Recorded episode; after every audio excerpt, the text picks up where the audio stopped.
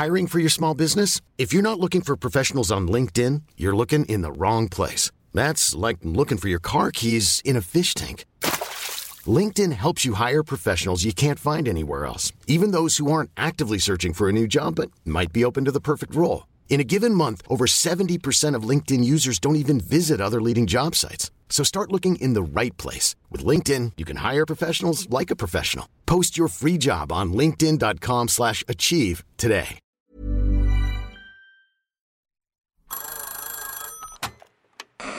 Hola. Hola. Hola. Hola, hola. ¿Estás ahí? ¿Quieres saber lo que está pasando en tu país y en el mundo en pocos minutos? Te lo cuento. Te lo cuento. Hoy es viernes 3 de noviembre de 2023 y estas son las principales noticias del día.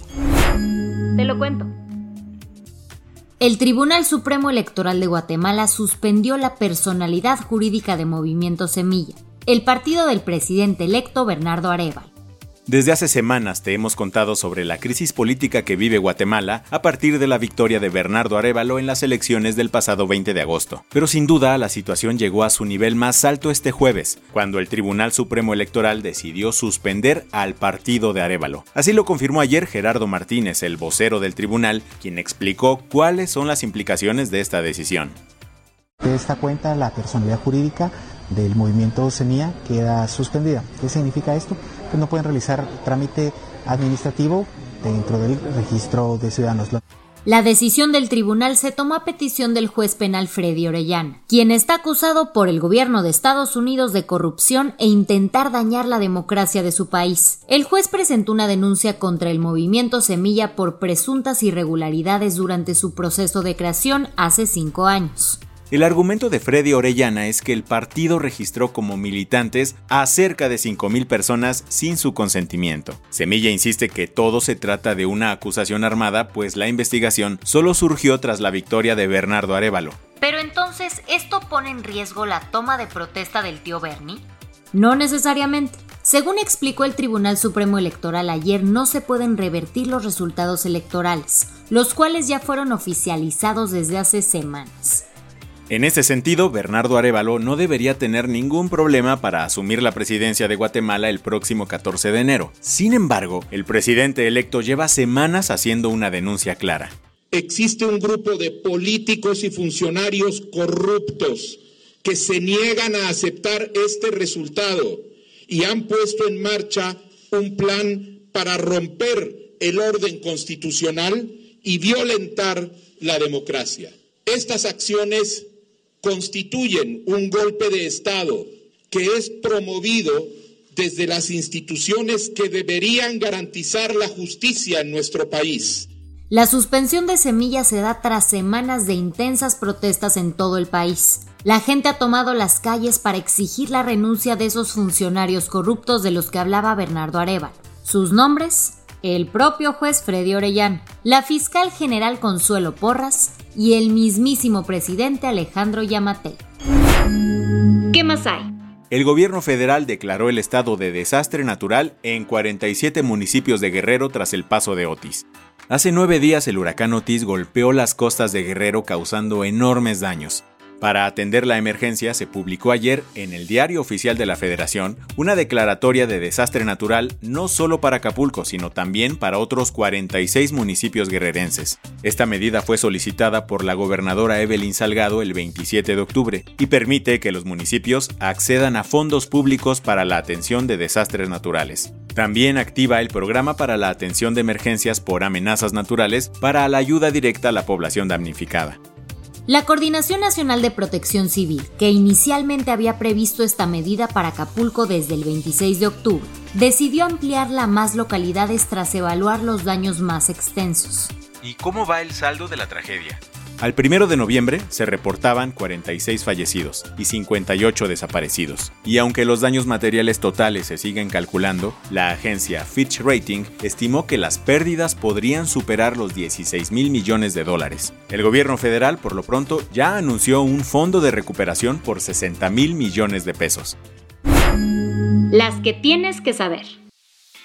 Un juez le regaló una buena noticia a Jesús Murillo Cara, el ex procurador general de la República de México, quien fue detenido en agosto de 2022 acusado de tortura, desaparición forzada y delitos contra la administración de la justicia. El encargado de la PGR en el sexenio de Enrique Peña Nieto recibió el jueves por la madrugada la prisión domiciliaria debido a su avanzada edad y problemas de salud. Sin embargo, seguirá en el reclusorio norte, ya que enfrenta otro proceso pendiente relacionado con el caso Ayotzinapa. Murillo ha sido hospitalizado varias veces este año, debido a su delicado estado de salud por padecimientos como EPOC, hipertensión y problemas vasculares cerebrales. Las fuerzas de defensa de Israel anunciaron ayer que se están cumpliendo los objetivos militares de su incursión terrestre en la franja. El ejército israelí aseguró haber logrado encapsular a Gaza City, el mayor centro urbano gazatí ubicado al norte del territorio palestino. Y es que las tropas y tanques israelíes tomaron control de un corredor de la franja de Gaza que va desde la frontera israelí hasta el mar Mediterráneo. Así, el territorio palestino quedó dividido. Pese a los llamados de gran parte de la comunidad internacional, Israel aseguró que un cese al fuego no está sobre la mesa en este momento. Daniel Hagari, el vocero del ejército, aseguró que sus soldados están combatiendo cuerpo a cuerpo con los terroristas con el objetivo de desmantelar a Hamas. Steven Tyler, el vocalista de Aerosmith, enfrenta una nueva acusación de abuso sexual. Gian Bellino, un ex modelo infantil, presentó una demanda el jueves, alegando que Tyler abusó de ella en 1975 cuando ella tenía 17 años. La demanda relata dos incidentes en un solo día en Manhattan, uno en una cabina telefónica y otro en un hotel. Belino busca una compensación no especificada por violencia motivada por género. Tyler, de 75 años, continúa con la gira de despedida de su banda, y hasta el cierre de esta edición ni él ni sus representantes habían comentado sobre la acusación. Esta demanda se suma a otra en California por agresión sexual a una menor.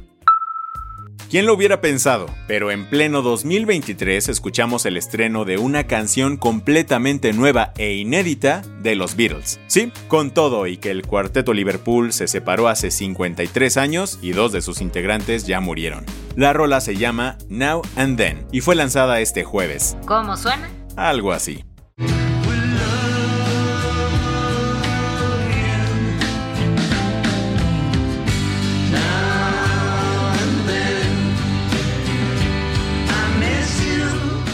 Si te suena un poquito extraña es porque la canción fue creada con inteligencia artificial. Fue así que lograron recrear la voz de John Lennon. Cuando se anunció que la rola saldría, Paul McCartney aseguró que sería la canción final de los Beatles.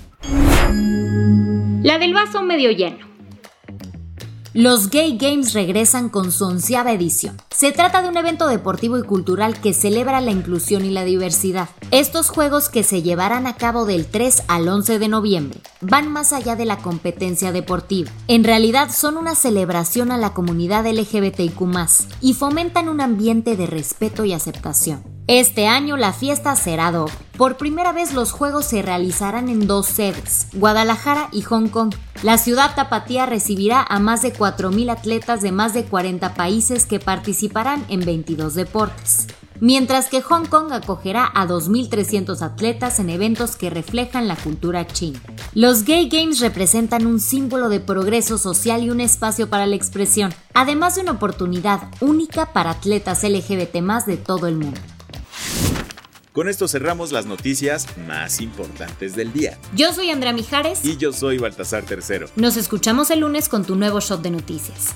Chao.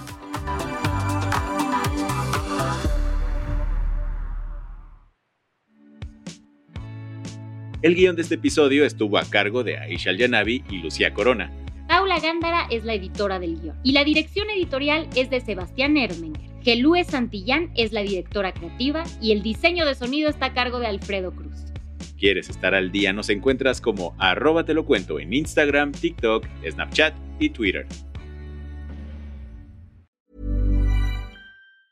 Hey folks, I'm Mark Marin from the WTF podcast and this episode is brought to you by Kleenex Ultra Soft Tissues your ally to help tackle your allergy symptoms this season. I love the change of seasons, but nobody loves pollen and all those other things floating in the air that make you sneeze during this nice weather. Kleenex Ultra Soft tissues are hypoallergenic and allergist approved. So fight back against watery eyes and runny noses without worrying about irritating your skin. For this allergy season, grab Kleenex and face allergies head on.